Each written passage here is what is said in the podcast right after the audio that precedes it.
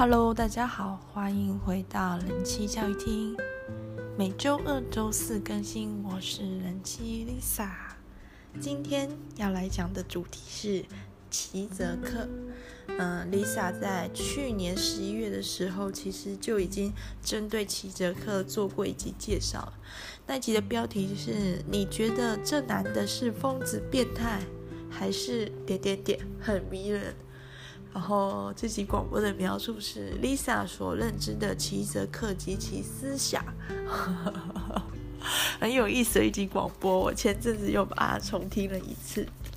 那这一集跟上一集有什么不一样呢？一样，这这一集一样是 Lisa 所认知的齐泽克及其思想，但这一集的偏重重点是在思想的面上，也就是说，去年二零二零年十一月的那一集。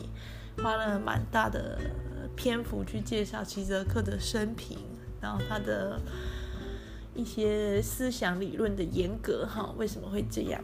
但这一集呢，就比较着重于我对他的感受。所以如果用实际的例子来说的话，就是，呃，上一集是关于他那个人。这一集是关于我跟他之间的互动，好，那我跟他之间其实没有双向的互动，很很单一的。我去看他的一些影片，看他的一些呃文章，再看他的一些书籍之后的一些感触，这样说吧。好，那因为上一集有一点怎么讲呢？艰涩，不是很平易近人。那这一集呢，我会用。故事就是通篇都是故事的方法，去试图去论述一些很难用言语去说清楚的概念。好，那开头呢，先用齐泽克自己的笑话来开头，是这样的：有一个人呢，他从你的面前走过来，然后你看这个人呢，你就觉得这人看起来像一个笨蛋。好，那这个人开始讲话了，你就觉得。他讲的话 听起来也很像笨，也也很像笨蛋讲的话。那你再仔细观察这个人的行为一阵子，发现说他的行为表现也很像个笨蛋。但是，但是你千万不要被这个人骗了，因为这个人呢，他确确实实就是一个笨蛋。哇！好的，啊，怎么办？有人笑吗？好紧张哦。嗯，讲一个笑话，而且明白的说，哎，我要讲笑话喽。结果没有人笑，那种感觉是 非常尴尬的。呃，但是还好在是说我我跟 我跟各位朋友的互动也是单向的，所以避免掉这个尴尬。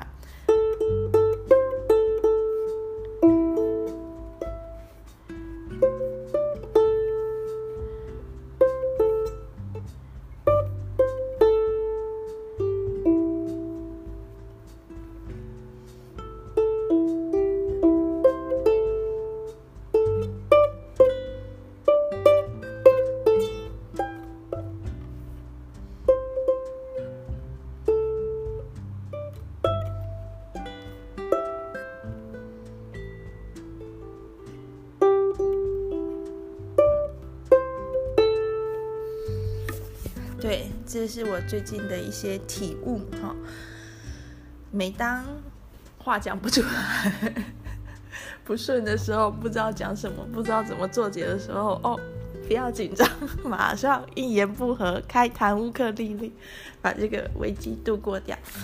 这个笑话呢，呃，先不论大家觉不觉得好笑，那他到底想表达什么？一个人他看起来很笨，实际上各种行为都很笨的时候，他有两个可能。第一个是他大智若愚，他装的，啊、哦，事实上他很聪明。另外一个人就是他，他真的就是很笨。所以你怎么知道是哪一个呢？Which one？嗯，有的时候哦，真实。这特别是所谓拉冈的真实，拉冈是一个法国的心理分析师，有呃法国的弗洛伊德之称，然后也是影响齐泽克思想很多的一个人。所谓的真实是什么？对了，我上一集哈通篇 都把拉冈的真实讲成现实，真的是犯下了一个不该犯的错，但是很容易，就是什么是现实，什么是真实？什么是事实，而什么是真相？这些看起来都应该是真的、true 的东西，为真的东西，可是却又有那么多呃程度上的差异。在拉冈的以为里面，呃，一个桌子放在那边，那不是什么真实哈、那可能比较接近是现实。真实是一种。呃，不能用言语去说的混沌充满力量的状态。那在齐泽克的认知里面，现实真实又通常是一种恐怖的状态，然后真实会透过想象、透过象征，在一些不经意的场景暴露出来，让人家觉得，哎呦，怎么去？描述那种感觉呢？前几天我有一个很接近的体验，就是我们家的墙，我们家的那个地板是瓷砖，而且是亮面的。那如果你有确实的像我妈妈这样把它打扫干净的话，它会几乎可以当个镜子这样子。然后有一天呢，我在房间，然后跟我们家的弟弟玩，然后我就故意躲在床的另外一侧，就是一个直角嘛，可能弟弟在床的。较长的那一面，那我就故意躲到直角的另一面，这样子看弟弟会不会爬过来找我哈。就我们家的小芝宝呢，就真的爬过来找我了。可是呢，我的视角就是我的视角里面，其实看不到这个小芝宝，小芝宝也是看不到我的，因为我们被那个床挡住了。但我怎么知道说这个小芝宝它确实在爬行，而且是向我爬过来呢？因为透过这个床板跟地板之间的一个缝隙，那个缝隙的。地方我可以看到，比如说他的脚，甚至呢，透过倒影，地板的倒影地方，我看到是整个完整的一个小芝宝向我爬过来的影像，我是看得到的。也就是说，我实际上的视线看过去的是一个床板，但是这个实际视线的一个倒影却是看得到小芝宝这个这个人的。所以说，在这里，真实是在哪一个部分？真实是在被床板挡住的画面吗？还是真实是被倒影，也就是我们的幻象，一个不是实像的虚像的影像所揭露出来的东西？到底真实是什么？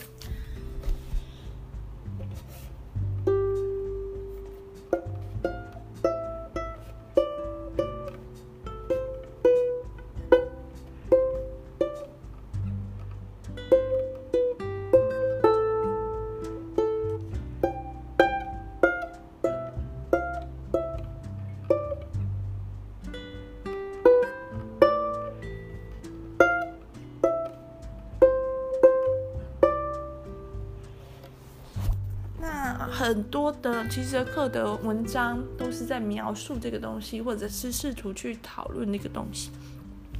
那齐泽克他最喜欢的是讲笑话，讲好笑的笑话、不好笑的笑话、黄色的笑话，然后也很喜欢从大众的文化，比如说电影，去做一些举例跟探讨。那还有一些社会现象，但像齐泽克，他就有针对武汉肺炎的疫情写了一篇文章，说这是我们人类最集体私密、不可告人的幻想成真。就是比如说，我们会去看恐怖电影嘛？那我们到底想要想要干嘛？想要什么？想要被吓一跳吗？为什么？所以说，武汉肺炎当然它是一件很令人嗯难过、痛心的事。然后武汉封城。这件事当然大家都不乐见，那么多人死亡，那么多人失去自由。但是齐泽克说，这件事是他的一个私密的幻想，好像在那个地方体现了某一种末日情节，而资本主义在那个瞬间被抽离了、放假了这种感觉。那齐泽克呢，喜欢用这种大众的，呃，大众的，你不管是流行文化或者是现象，去试图去讲述一些他想论述的道理。另外呢，也喜欢用笑话。为什么？齐泽克他常常说到，笑就是革命，笑话就是哲学，笑就是革命是什么意思？就是一个并没有实际作为，但是思想上及态度上的轻蔑吧，思想及态度上的反抗。也就是说，你在嘲笑一个人，哈哈哈哈，或者是甚至你没有嘲笑那个人，自己在那边笑的时候，那个态度上你并不是服从的。但是实际上你好像也没 没有什么作为啊。那笑话为什么是哲学呢？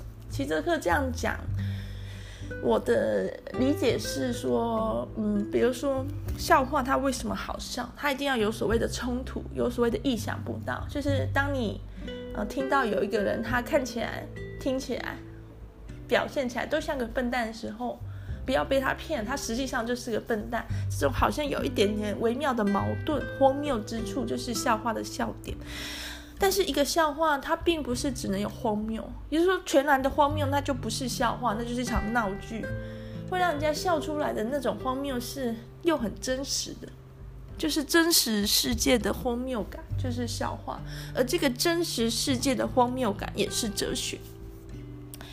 那回到我自己身上，那我今天呢，也要再讲两个小故事，来去嗯表述。关于真实的我的一些看法。第一个故事就是，你知道你自己在想什么吗？第二个故事是世界上最准的心理测验。这两个故事都发生在我的大学时期。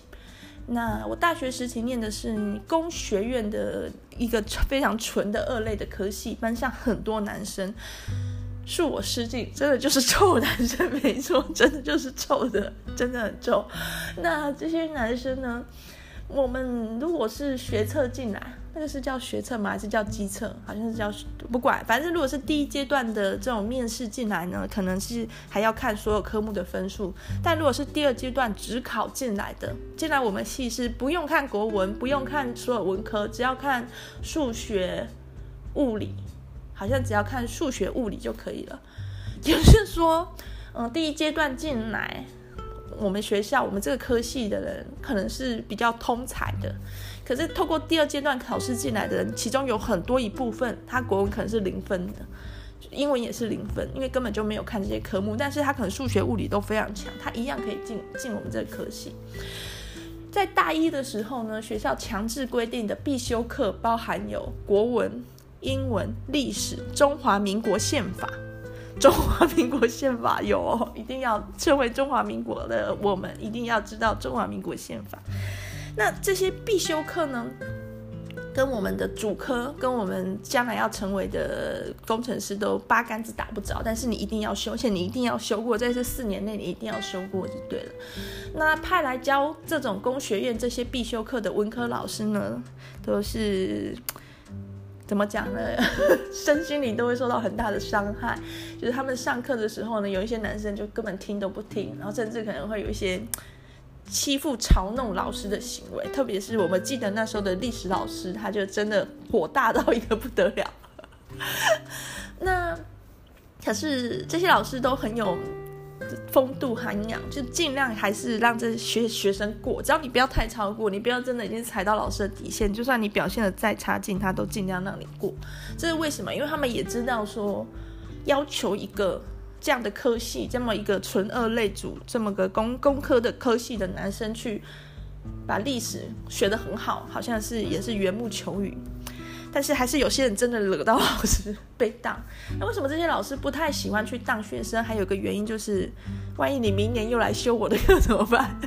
今年被你折磨的还不够惨吗？好，那今天的主角呢，他是我们班的一个帅哥，他并没有态度很差，但是呢，他确实也是文科的能力非常的异常的低落的那样的人。他很帅，然后大家说他像裴勇俊，裴勇俊就是。以前冬季恋歌，有点年纪的朋友比较知道我在讲什么。嗯，那所以叫裴帅。那裴帅呢，真的很白哦，他皮肤很好，但是他有点弱不禁风的感觉，然后不太不太说话。同时，裴帅是一个的电动奇才，不管什么电玩他都玩得很好，大家都力邀他组队。像这样的一个人，他完全不太喜欢跟人真实的社交，也不太说话。好，裴帅是这样的一个白白皙的存在。问题就发生在国文课的时候，不管是作业还是考卷，背出来都写不出来，交白卷。那国文老师觉得说，是怎么样呢？你看不懂题目吗？你不知道怎么写吗？拜托不要这样，你你不能，我不太可能在你交白卷什么都没写的情况下让你过。但是国文老师也真心不想当掉这样的一个学生，因为他也没有什么太 over 的行为。有些有些 over 的行为是指有人可能在历史课的时候捣蛋。知道吧？或者是对老师讲话不礼貌。那这个裴帅他也是乖乖的，可是就是说都是白的，跟他的皮肤一样白的考试卷。老师就再给他一次机会，就让他把这个考试卷带回家写，好，带回去写，拜托写些什么吧。然后为了避免说裴帅依旧交白卷呢，还派了一个小帮手，就是那时候的班代是一个女生，而且也是相比之下国文好像程度比较好的，嘿，那个人就是我，就是我本人。那我在一些分组上也是跟裴帅有同一组的，我记得历史的分组就跟他同一组，所以说也算是少数跟他比较有对话的人了，所以我就接下这个任务。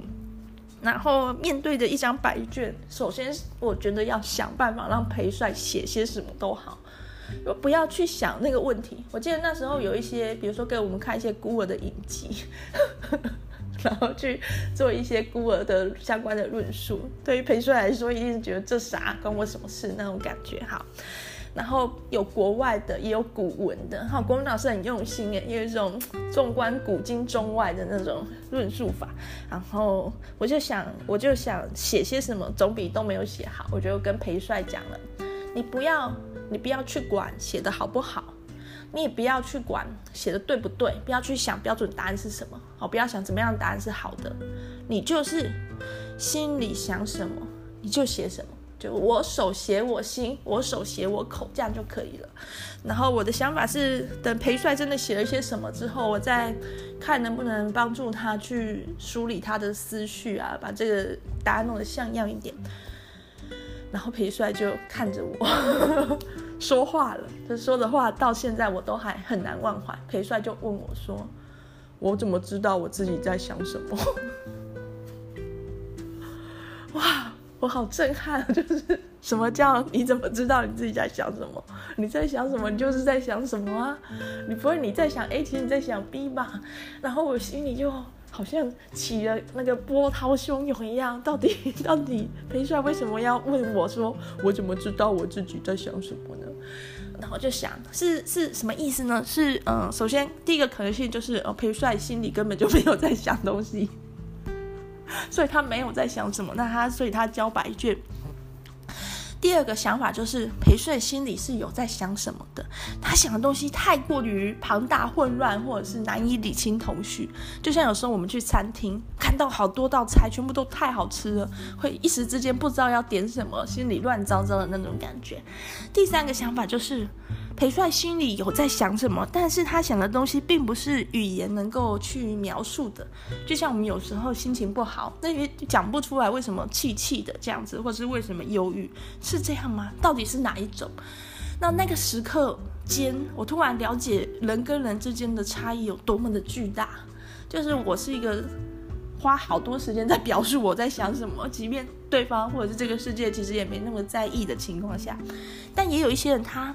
好像捉摸不住自己心里在想什么，或者是这件事对他来说是一个比外在世界更大的谜团，甚至他可能知道别人在想什么，但他都不知道自己在想什么。又或者说，我以为的人的思考模式、人的心理根本就不可能通用到每一个人身上。比如说像裴帅这样的人，他的心理是那么复杂的一道迷宫。当我突破重重万难，终于走到迷宫深处的时候，发现那里什么都没有。哇！事隔多年哦，已经真的好多 十几年了。这个问题变成另外一个面向了，它不再是关于我对裴帅的好奇了，它变成另外一种问题，就是我真的知道我自己在想什么吗？我就这么肯定吗？就虽然我可以用很多的方式去表达，用言语、用文字，甚至用肢肢体语言 去表达我内心的一些感受，但我内心的感受，它是真的吗？真的就是那样吗？比如说，当我说我好想减肥的时候，我真的很想减肥吗？我真的是那么想的吗？可能不是，因为我就突然好想吃炸鸡，所以我想减肥，还是我想暴吃一顿呢？对不对？到底在想的是什么？那我怎么肯定我真的知道我自己在想什么？这是第一个故事。好，那第二个故事呢，叫做世界上最准的心理测验。要讲到我另外一个朋友，好，称他为狗狗好了。他真的就绰号就是狗狗。这一集我会惹众怒啊！好，这个狗狗呢是一个非常漂亮的女生，然后身材也很高，就是我上一集有提到最近要结婚的大学同学。那狗狗呢，它虽然很漂亮，但它有一个很致命的缺点，就是它超凶。它是台中人，然后常常不知道为什么会有一些那种。做成消波块的那种气气势会出来，但是我从大一入学就深深被他吸引，因为他骑脚踏车从来不两段式转弯，就是在马路上这样子任意的往来，常常我骑骑骑，我就不自觉的跟着他骑了，就是太帅了。好，后来呢，他。他的这个气势啊，盛气凌人，就是一发的展现在大学中。因为这是一个嗯、女性比较少的科系，而她又是成绩好又漂亮的，然后有点就我就像她的小跟班这样子。有时候朋友就会，其他朋友就会疑惑，就说你干嘛 你干嘛一直跟着狗狗啊？那那么凶。好，但是我们之间的相处自然有一些。旁人没有办法理解的乐趣，比如说他很常找我去上一些他的课，就我我也根本没有选那门课，但是他找我，比如说他做的专题实验，他找我一起去实验室玩，然后比如说他修的课，他找我一起去听。我并不是成绩那么好，或是那么执着于成绩的角色，那为什么都常被他找，而且揪成功呢？因为我住家里，我是台南人，所以大部分的同学他们是住宿舍或在学校附近租房子。当今天有一两堂空。空堂的时候，比如说，呃，早上做早上分析化学，然后过两节课有一有一堂高分子，这两节课的空档呢，这些同学，我的同学可能会回宿舍去吹冷气，我是回回自己租的地方。但是如果我在这两节空档，我要回家的话，我就要骑二十分钟的摩托车，那我再来，我又要骑二十分钟的摩托车，就四十分钟摩托车，而且我回家去一个小时，又出来干嘛呢？那我很常在空档的时间，我会选择就留在细细管里面，好吹细管的冷气，哦，看点书或什么。那这个狗狗呢，就抓到了他的朋友这种这种。这种状态了，所以就会觉得说，你反正闲着也是闲着，再去戏馆那边喂鱼，哈，不如跟我一起去上点课，那这样他就可以有人陪，就不无聊。那这么想，他就他也还蛮需要人陪的，是不是有点寂寞呢？好，就不管，那我就 我就就恭敬不如从命啦。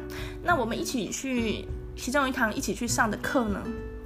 我没有修，他在修。这个老师头超级宇宙无敌大，我就觉得这是这个老师是是不是外星人伪装的？为什么他头的比例这么不合理的大呢？那因为我上课又不是我的课啊，所以就随便听，一直在想这个头实在太大，我就拿起笔来画下来了，而且我把它画得更大。画完之后，狗狗看就说哇，好好笑哦，然后就别人也要借着看，就这样传。竟然 真的人心很险恶哦。在这么一个看似大家应该都很单纯、不讲心机、充满男性的环境中，其实很多人心机也是很重。竟然就有人把这张画传给老师，哇！然后呵呵 这张画就一路一路大家笑笑传传传到老师手上了。老师看到这张画也笑了，嗯，头怎么把我画那么大？然后笑了之后就问说。笑里藏刀，我觉得啦。问说这张画是谁画的呢？哪个同学上课画的呢？当然就没有人承认啊。我也装作没我的事。我是我是知道我很安全，因为我甚至不在那个点名名单里面，绝对不可能找到我的。但是而且那个我们系的一些大课可能是有上百个人一起上的，老师就继续笑说：“哦，同学不要怕，老师是不是要骂你或什么？哈。”画这张画，这张画画的很棒，我会帮画这张画的同学那个期末成绩加分。我觉得这完全是一个 一个引蛇出洞的陷阱，然后加上我也没有分可以加，所以我就继续在那边不看不看不看。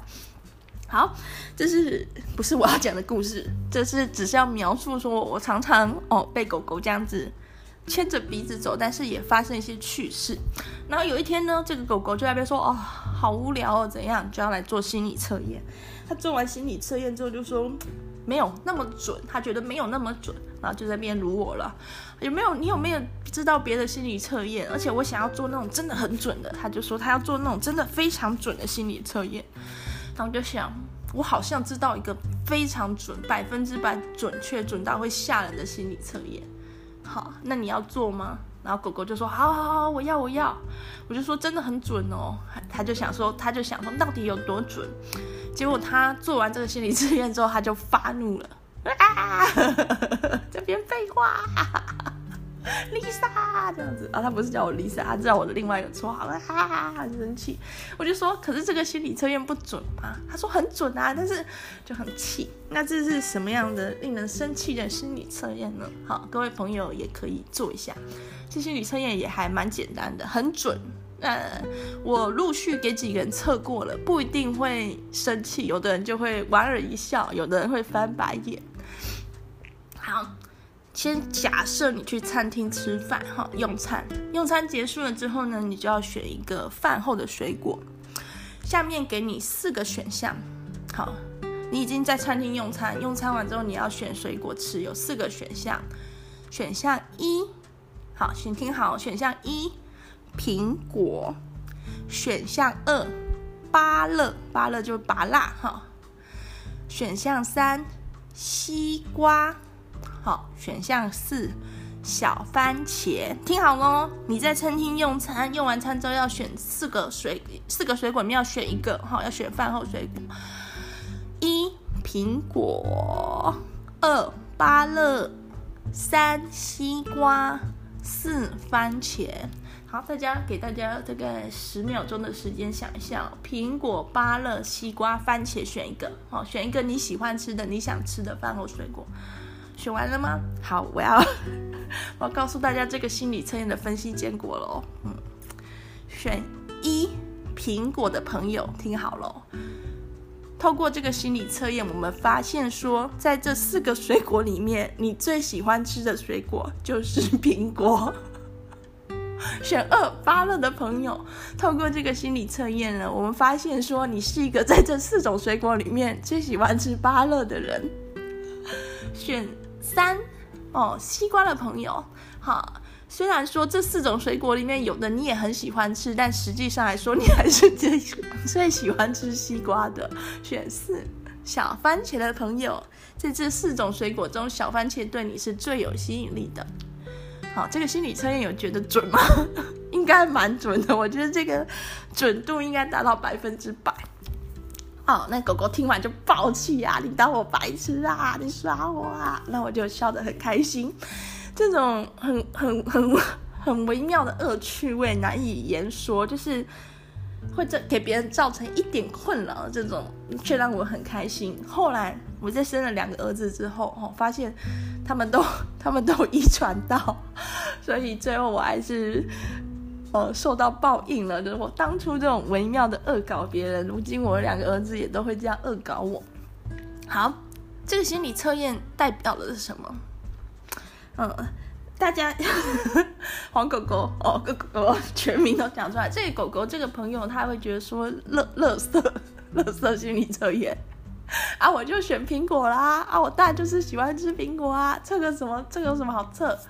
他觉得说心理测验应该要测出一些更细微的内心深处，他嗯，甚至他自己都不知道的东西。我就会觉得这里就有一个很有趣的矛盾点了。你怎么判断一个心理测验准不准？假如这个心理测验讲出了你自己都不知道的东西，那你到底怎么知道他讲的对不对？所以说，你如果要觉得那个心理测验准，就要代表说你也知道啊，好。比如说，假如我今天出了一道微积分题目给各位算，好，那我其实我自己不知道答案，那大家就是每个朋友都把答案交出来，我怎么知道谁算对？我自己都不会算。那如果我自己好都会都会算了，我自己都知道答案，那我又为什么要叫你算？我是想测验自己，还是想测验你？那这个狗狗就会说，他就是想做那种很准的，会让人家觉得很神奇的心理测验。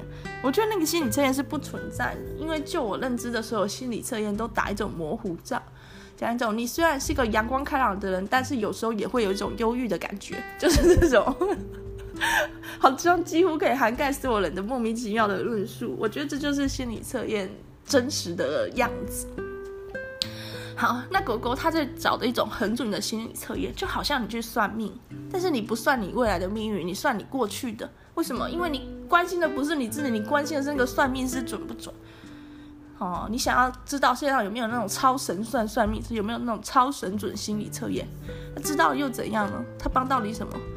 就是说，假如你今天不清楚你的心理状态，然后你去做心理测验，所以你根本就不知道那个心理测验准不准，因为你不知道自己在想什么，所以你就会被那个心理测验测牵着鼻子走啊。大概就是这样吧，我大概就是心理测验结果讲的这样吧。好，那假如你今天很清楚你自己心里在想什么，那你去做心理测验，所以呢，你现在是在评断那个心理测验准或不准吗？就好像我是数学老师出题目给人家算嘛，那对你来说又有什么帮助？好，你找到了一个很准的心理测验，那对他来说也没有什么意义啊，它是一道测试题。好，你给他拍拍手，他也不知道。那更。令我觉得吊诡的是，会不会有那么一种状态，就是让你觉得心理测验很准的时候，其实那个心理测验并不准；或者是反过来说，当你觉得那个心理测验不准的时候，其实那个心理测验很准。也就是说，会不会当你觉得哇，我比如说，假设我是一个比较像市面上心理测验的结果，好了，选 A 苹果的人，你是一个笑口常开、大家都喜欢的开心果。结果你测就是说你选 A 苹果，然后真的就是开心果，觉得好准哦，是吗？你真的就是开心果吗？真的就那么简单吗？你真的就那么了解自己吗？所以我就会陷入了这样的一个 深深的思考当中。这两个故事讲完了，讲一下最近发生的事，为什么又想再次把齐泽克先生拿出来讲？之前对齐泽克的一些认知，或是他的一些论述理论，都是主要来自于影片，就是齐泽克那充满南斯拉夫、斯洛维尼亚腔的英文，哈，那么有趣粗犷的头也是真的很大的一个外表，包含他的变态电影指南，然后变态意识形态指南，好，这两两个大作系列作都可以很容易在网络上找到。那齐泽克有很多的书籍。几乎全部都是简体中文的书，就我看了就觉得说，好像在中国齐泽克先生可能蛮受欢迎，因为毕竟齐泽克先生曾经对共产主义或是对列宁的共产主义有很多的著作跟讨论。可是全部都是简体中文，甚至没有繁体中文的情况下，我就觉得也有点奇怪。就是我可以理解说，嗯，可能中国那边的人比较喜欢齐泽克，但台湾这边人也太。对齐泽克也太不重视了吧？竟然没有任何人或没有任何出版社想出版他的著作吗？哈，那就成为我心中的一个谜，那就放着。然后有一天呢，我在网络上看影片的时候，无意间看到一对小夫妻的斗嘴影片。那这个夫妻呢，是一个呃台湾男生娶中国的女生的这样的一个结合。那双方都还就是蛮日常的，蛮亲切的。不能说俊男美女，但也长得不差。那他们呢？那一集的影片就是拿很多名词或是电影，然后去比较中国跟台湾的翻译。好，那这个这个影片后来还出了很多系列，还有比如说简体繁体字的考试之类的，我觉得蛮有意思。我就看了一下，比如说，嗯，像。《刺激一九九五》这一部很有名的电影，哈，台湾翻成《刺激一九九五》真的是莫名其妙，就是原文中也没有刺激，也没有一九九五，电影里面也没有也没有刺激。虽然它是有逃狱的情节，但是它的主线调应该是比较缓慢深刻的，并不是那种动作片那种刺激的逃狱。也就说，它里面想讲述的一些关于体制的探讨是多于。那种惊心动魄的逃狱场面，所以叫《刺激一九九五》，真是翻得莫名其妙。那中国那边的翻译就很正常，叫做《生肖课的救赎》，哎，翻得中规中矩，几乎就是照英文翻。另外还有个印象很深刻的翻译的对照是“扯铃”，就下面这对小夫妻先拿出了一个扯铃，然后那男的就说在台湾这个叫扯铃，然后女方就笑了，哈哈，扯扯什么扯扯铃扯。扯什么扯铃？然后那女方就问说：“那你们用什么动词？”对不起，我对不起，我这个有点冒犯的种族歧视意味的语调。那你们用什么动词啊？男生就说：“扯啊，扯扯铃啊。”哇，那女的笑到哦，太好笑了。那男的就问说：“不然嘞？不然你们中国这个东西叫什么？这个扯铃叫什么？”女的就说：“空竹。”哇，空的竹子。空竹，我真的是第一次听过。我还知道《天龙八部》里面有个虚竹啊，没有听过什么空竹。那男生男方就很好奇了，那你们动词用什么？抖，抖空竹。那其实我觉得很有意思，因为当我们在讲扯扯铃的时候，其实我会想到是那个手在那边 上上下下，然后扯铃在那边转。可是当这女生在讲抖空竹的时候，我会想到她的肩膀，就是手或许也是在动，但是肩膀也在动的那种抖法。好，那双方都觉得彼此的翻译很好笑，就是扯铃怎么会用扯这个词啊？扯不是扯淡吗？瞎扯的扯嘛。所以我们也会常常说好扯哦，比扯铃还扯。那南方这边也觉得中国的说法很好笑啊，怎么用抖啊？抖不是比比歘吗？就是很抖啊，发抖的。所以我在想，他们说不定也会有。好好抖哦，比抖空竹还抖，这 这这种这种流行语的用法。然后看完这一系列的影片，就虽然没有什么营养，但很轻松有趣的把它看完之后，我突然就叮开悟了。也就是说，台湾或许不是没有齐泽克的书，而是齐泽克在台湾根本就不叫齐泽克吧？对，就是会不会在台湾出版界没有齐泽克这个词，呃用的是另外一个替代的词？然后想说那是什么？我要把它找出来，所以我就用其那个斯洛维尼亚文啊去查，找出来了，在台湾出版界书商齐泽克叫做季杰克。啊，找出来之后，我就好像发现一个新大陆，然后在不管电子书或者是图书馆平台，又找到了很多本不同的著作，然后进行观看。观看之后，又陷入了新的无理迷雾，又迷惘了，到底齐泽克在说什么？嗯、其中有一本书叫做什么的幻剑，等一下，失智的中年家庭主妇啊，叫做幻剑的瘟疫。那这个作者呢，就说，当他在翻译齐泽克的书籍的时候，他不免就会想到拉冈。那这个作这个译者应该是翻译者呢，他翻译拉冈的书的时候，他那时候就觉得好痛苦哦。拉冈，你到底在说什么？但是在翻译这种搞有点搞不太懂言论的时候，他确实也体会到一种很深的趣味，就是。好像来到一个没有来过的新世界，视野被打开了，思想被打开了。那翻译过拉冈的这个翻译者再去翻译季杰克，不是吉泽克了，是季杰克的作品的时候，他觉得他有一点更了解拉冈了。嗯，那我就在想，是吗？是吗？如果你不了解拉冈，那你怎么知道齐泽克帮你更了解拉冈？如果你已经了解拉冈，那你又何需要齐泽克？那会不会有一种可能性是，你以为，嗯，透过齐泽克更了解了拉冈，因为你本来对拉冈也有一些了解，其实根本也不对，你跟齐泽克都不对。所以说，就像我刚刚讲的，在那个最神准的心理测验里面，真的吗？你怎么知道事实是什么？真相是什么？真实是什么呢？那再回。再回到你为什么要透过齐泽克去了解拉冈？你为什么要了解拉冈？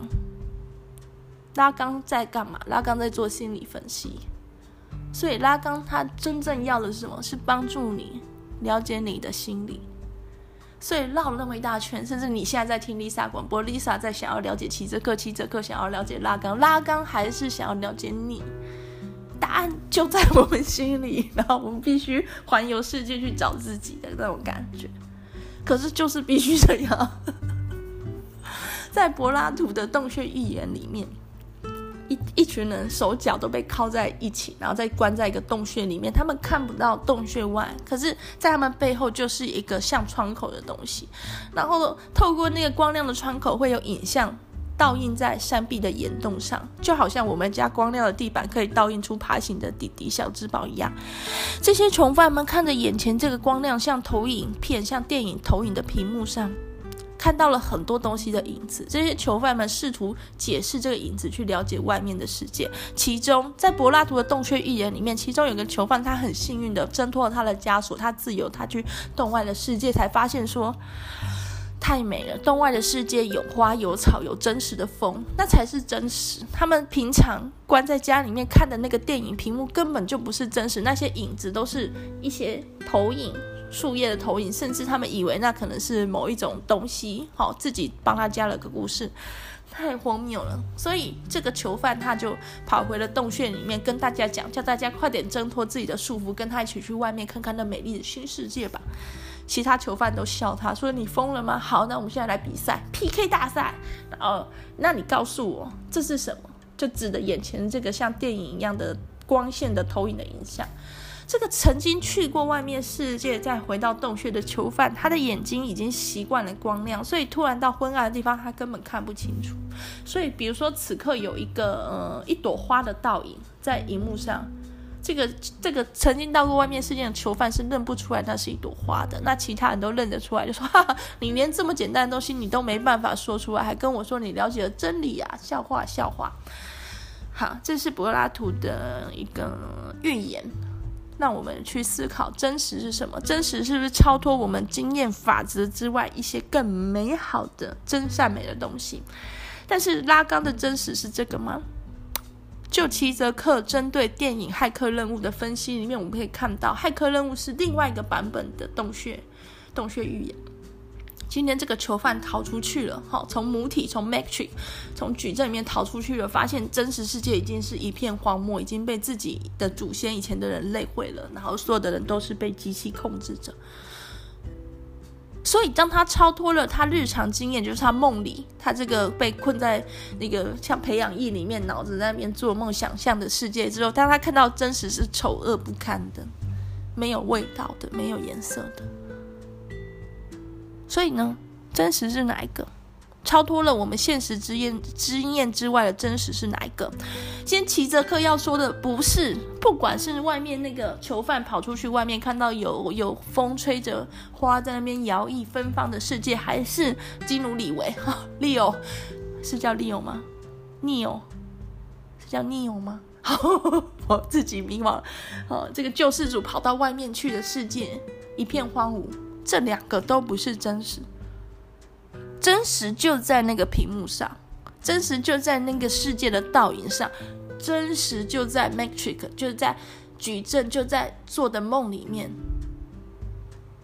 这是齐泽克所以为的真实，拉冈所以为的真实，真实就显现在我们看到的电影里。对，当然这是自己对真实的一些假说嘛。好。这集不管大家听到这里心里感觉是什么，都要结束了。那我再为大家弹一段。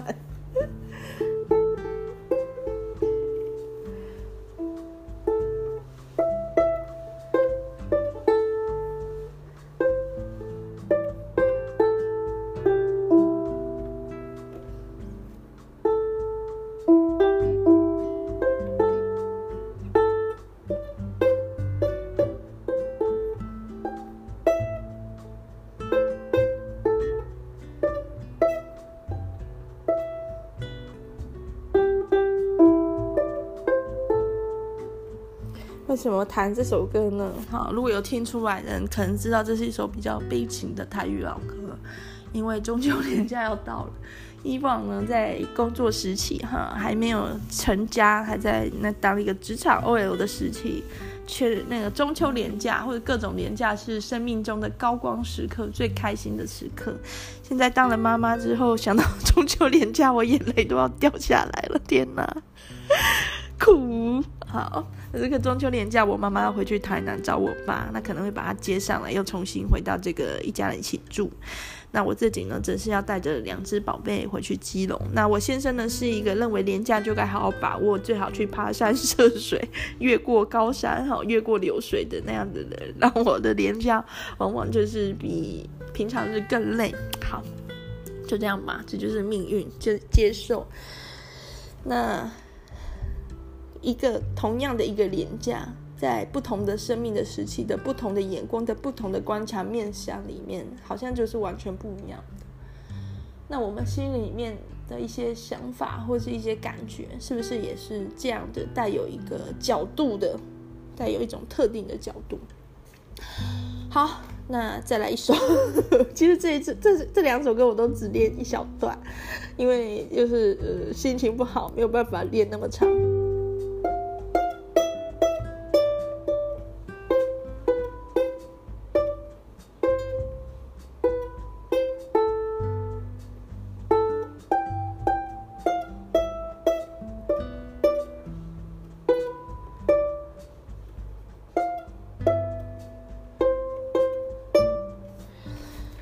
回到最开始的那个笑话，有一个人，他很像一个笨蛋，那他实际上就是笨蛋，所以他不是很像。对，再回到最开始的，嗯，笑话就是哲学。那哲学就是笑话吗？哲学就是人生，那 人生就是笑话吗？嗯，就看大家有没有笑容。嗯，拜拜。